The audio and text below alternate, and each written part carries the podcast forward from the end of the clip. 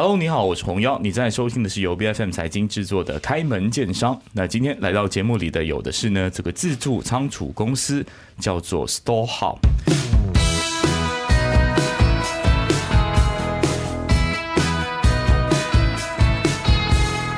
那其实呢，这个自助仓储啊，或是仓储这件事情呢，真的是当代人的一个刚需啊。特别是很多人呢，啊，都喜欢做一些网卖的生意啊，像是我家的一些家人啊，他们也有在经营自己的一些小店。那久而久之呢，这个货物越来越多哦，放在这个小房当中，哎，似乎就是一个占据空间的一个这样的概念。那你要哪怕是你不做生意都好啊，其实你比如说你家里也可能有很多的一些呃物品，你要搬家的时候，哎，这些搬家的呃情况当中，你这些货品要放哪里呢？其实就衍生了这样子的一种需求，就是有一些地方我们需要出租它来暂放一些东西。那聊到这个话题呢，我们就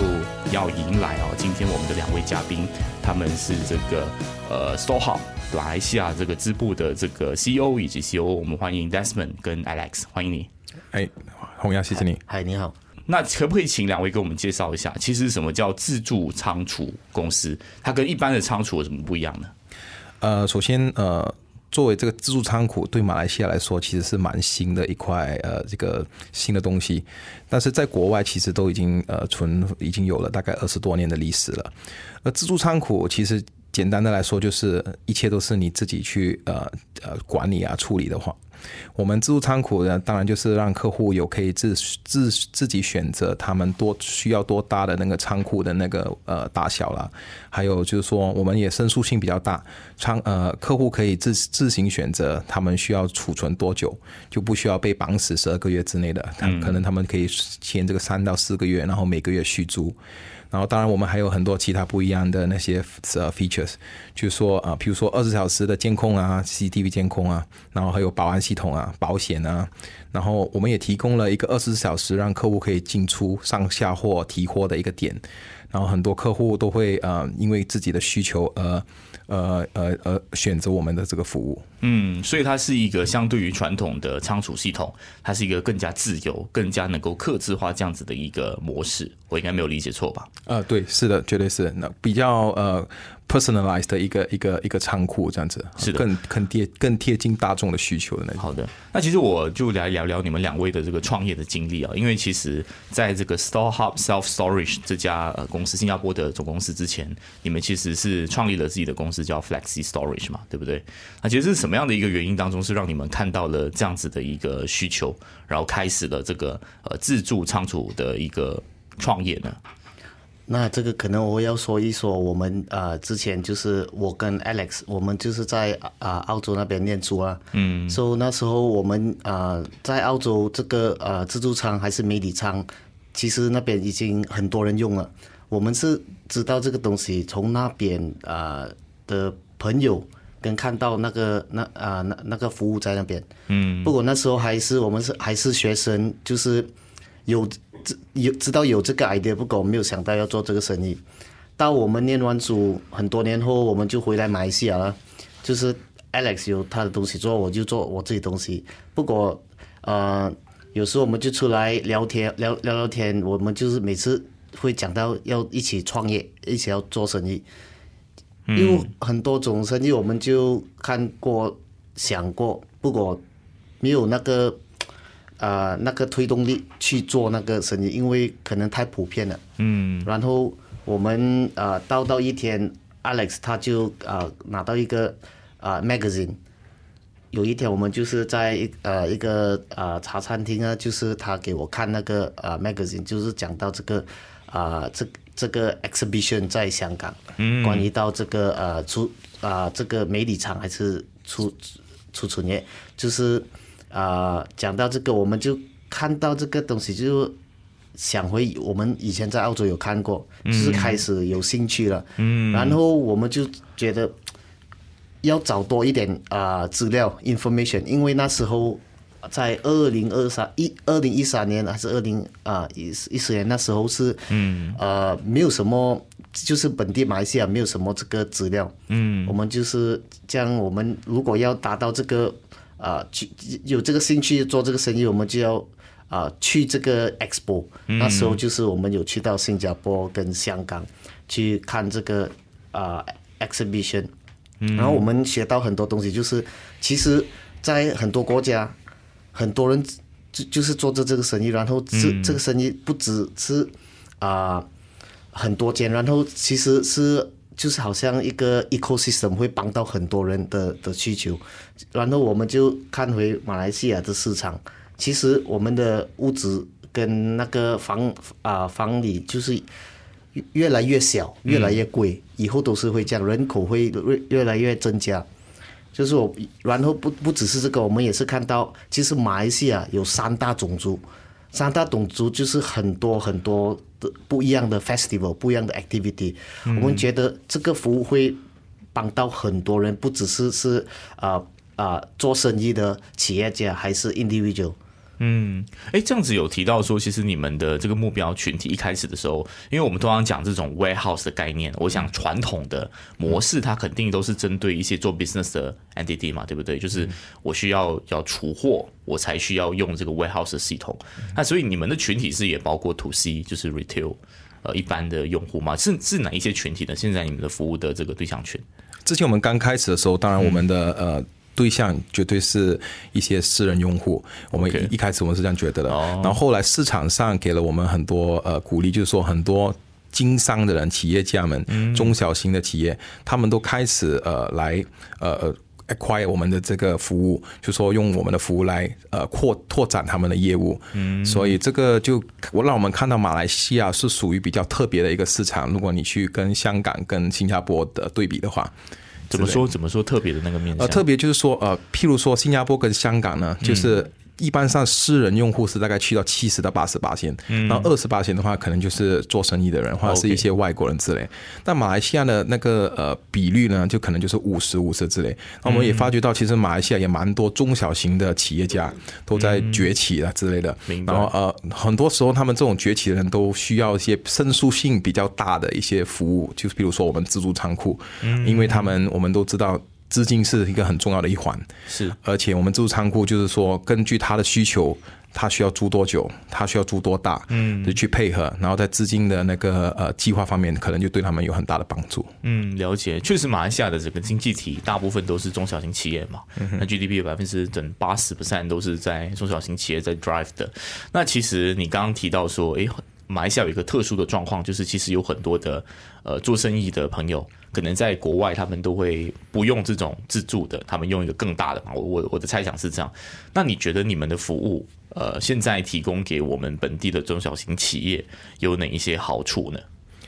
呃，最直接的好处当然就是拓展他们的业务。嗯，因为怎么说，就是说有时候，嗯，他们呃这种中小型的企业，他们很多时候都需要一定很大的地方去存放他们的。货量啊，嗯啊，或者是器材啊之类，但是很多时候他们也不会存放的太久，因为可能他们还在发展的当中，嗯啊，所以他们很多时候可能就只只是一个一个 quarter，就是说两三两到三个月之内，他们就必须清了那批货。而我们刚刚这样所讲的那种申诉性，就可能就很配合到他们，而且他们不需要因为这一两批货，他们去租一个很大的仓库，嗯，然后也锁死了那么久。然后我们作为一个呃自助仓库，我们也提供了一个很好的上下货点，就是说，比如说他一个大型的货柜来到，他还是可以上下货的。嗯，所以对于呃拓展他们的业务，他们是呃是很很适合他们的。然后除此之外，当然就是成本效益了。嗯，然后呃我们也知道，其实自助仓库是属于一种比较经济实惠的这种储存方案。嗯，因为怎么说，嗯，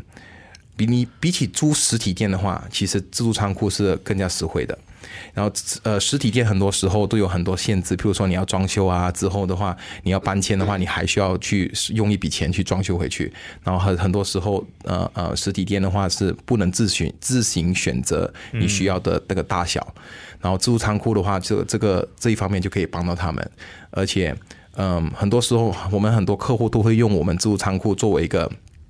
呃呃，怎么说实惠呢？就是说，他可能就想看看市场怎么样，他就先租一个小型的自助自助仓库，OK，然后进一批货，看看市场。如果市场是做的很好的话，他可能就会继续的进第二、第三批货，然后也增加他的仓库跟我们在一起。但是如果反呃反方向的话，呃，市场是不是他如他想象？可能他就会。呃就清完这一批货他就走了。那对于风险管理的话，其实对于他们是蛮蛮有帮助的。某种意义上来说，你们也是在降低那个创业的门槛了，对不对？就是在这个仓储的方面。对的，对的。是。那我我我这个是一个临时的问题哦，但我很好奇的一件事情是，因为很像呃很多 warehouse 他们会租一个比较长的契约，就是因为它其实每一次转换。如果一旦凡有空隙，比如说这个呃仓储它闲置了，没有人租，那其实就是一种呃这个成本的损失嘛，或者说盈利的这个损失嘛。那其实如果是如此频繁的这种交换，或者说它拆的比较细，因为你们的这个服务就是讲客制化嘛，要让大家最舒服。那你们是怎么样避免会有很多天会闲置呢？就是空闲下来。哦，这个是个很好的问题，因为呃，也说也属于是我们的一个小秘密了啊。OK，嗯，很多时候我们都会去呃告诉我们的客户，如果你愿意跟我们签一个长期的合约的话，嗯，我们是可以降下那个价钱的。哦，那那。作为一些想要跟我们长期、讲长期用我们服务的客户，他就可能会觉得，好，那我我愿意给这个价钱，OK，我我我我我就是跟你签一个十二个月，或者是甚至乎更长的一个合约。但是，有至于一些客户，可能他不想被绑死的话，他的月租就肯定会比长期的人更贵。哦，那我们就嗯呃从中拉动这个个这个。平均价去去补贴回这个空窗期之类的，嗯，所以其实你们也是有在做可能传统比较稳定的一些租赁的模式，只是说多了一个可以是比较自由的，当然自由的代价就是你要给更贵一点点的这个租金，是这样的模式吧？是的，是的，对的，因为我们就让客户去选择，看你要哪个模式，你。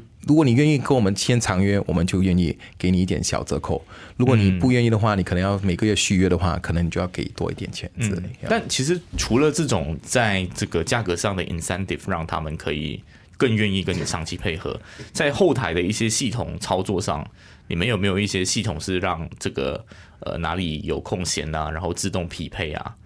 这样的这个系统是如何方选的？啊，自动匹配啊。当下我们在马来西亚是还没有做到这个东西的，但是嗯，我们都有我们自己的一套的那个软件去呃去呃调控这个东西。嗯，所以譬如说，我们知道这个客户可能在下个月就会呃呃就会不再续约了，嗯，那我们就会呃呃。从从我们的这个网站上面去推广这个这个这样的这个 size 之类的，去增尽量去减少我们的呃这个呃嗯仓仓库的空窗期，对闲置对闲置的对对对。了解的好，那可能也来聊一下这个疫情啊，因为我们在这个 industry 也是很多年了嘛，从刚刚呃但是没有提到一三年开始就开始在从事这个行业。然后，呃，进疫情的时候，其实有很多电商的一些崛起啊，在我们这个一般人的看来哈，其实也是可能也是提高了这个仓储的需求，因为很多人创业。那你们是怎么看待疫情前跟疫情后你们的这个 industry 啊有什么样的一些变化吗？呃。我觉得当疫情发生的时候，我们还记得爆发的那个时时候，是对很多东西都很大的影响，尤其是经济那一方面，很多人的生活方式都开始调整了，然后对前路茫茫的感觉，然后很多人都为了节省开支，从比较大的一个店面啊，大的一个办公室就缩小成了比较小型的，而且有一些老板被逼可能就要关掉他们的分店。而我们看到那个时候，其实对于自助迷你仓的这个需求是在一直在呃增长的。嗯，因为什么？就算呃呃，当老板们可能缩小啊，可能关掉分店，他们暂时是需要一个空间去存放他们的文件啊、家具啊、货物啊，嗯，甚至乎是器材之类的。可能所以他，而且他们也不知道多久他们需要储存，他们就每个月续之类的。然后呃，当然在疫情后呢，是呃，我们都知道。电子商务是发展的很好的一个行业，是，然后它也带动了其实物流，物流就被它带动起来，然后而且仓库，而我们自助仓库也是其中一个受惠的一个一个所谓的一个行业之类，然后很多人就觉得，嗯，呃呃，自助仓库就突然间呃冒出来，很多人就看到哦。之前的人都不知道什么是自助仓库，然后我们也觉得开开始觉得这个呃 awareness 就开开始越来越多人认识到了，而且呢，嗯，不只是马来西亚，其实很在亚洲，甚至乎其他全球，呃，自助仓库也是做的很好的一个板块。嗯，然后很多运营商啊和投资者都注意到了这一点，然后我相信这个也是另外一个呃关键的原因，为什么 Store Hub 啊会看中这个马来西亚呃作为一个很很有潜力增长的一个市场而投资在这里。嗯，也就其实其实现在大家要走一些比较 light 的模式来创业。诶，反而他就会分摊很多东西，他就不想要直接租一个长续一直 cost recurring 的一个 warehouse 来储存自己的东西，反而是他就会找可能专业的交给专业的，或是就就 sub 出去这样子的一个一个 cost，对不对？呃，对的，呃，因为为什么呢？因为我们觉得，我从我们的客户的角度来看，我们我们看见的就是很多时候客户就喜欢有那种选择，嗯哦，譬如说这一批货我进，尤其是电商，电商很多时候他进的货种也不是就只有一种，有很多，有时候他进的货种它是对于温度是很很敏感的，敏感的。对我们，因为我们的仓库也是有提供冷气的，就是有了空调的那种，所以有时候他他们可能就会进这批货，哦，这批货就储存在这个有空调有冷气的这个这个仓库里面，而那一批货呢，我就可能就放在呃这些这些不需要温度的，然后有另外一批货可能方便我上下点，我就不放在八达岭，我就放在。吉隆坡之类的，这这我们有这这这些客户给我们的这种呃呃呃意见，就是说哦，对于他们的生意来说是很方便的。嗯，所以对对，了解的了解的，也也是我们看到很多呃之前在那疫呃疫情那那那时候呢，也是很多那些人他开始转行，就是他他他的生意转转转去 e-commerce，因为他们那是疫情也是他们做不到他们生意，就是他们就。用我们的啊服务来试下开那个市场，嗯，很多人在那时候，呃，post pand 啊 post pandemic 呢，就看到他们从从那些 traditional 的啊 bricks and mortar 的 retail shop，他们其实是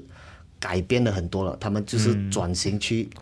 focus e-commerce，也是用我们的服务。所以其实疫情算是帮你们直接做教育市场这个工作。就是反反正他就直接面对一个很强烈的需求，他有储存，但是他要 cut cost 的状况当中，就帮你们推到你们的生意嘛。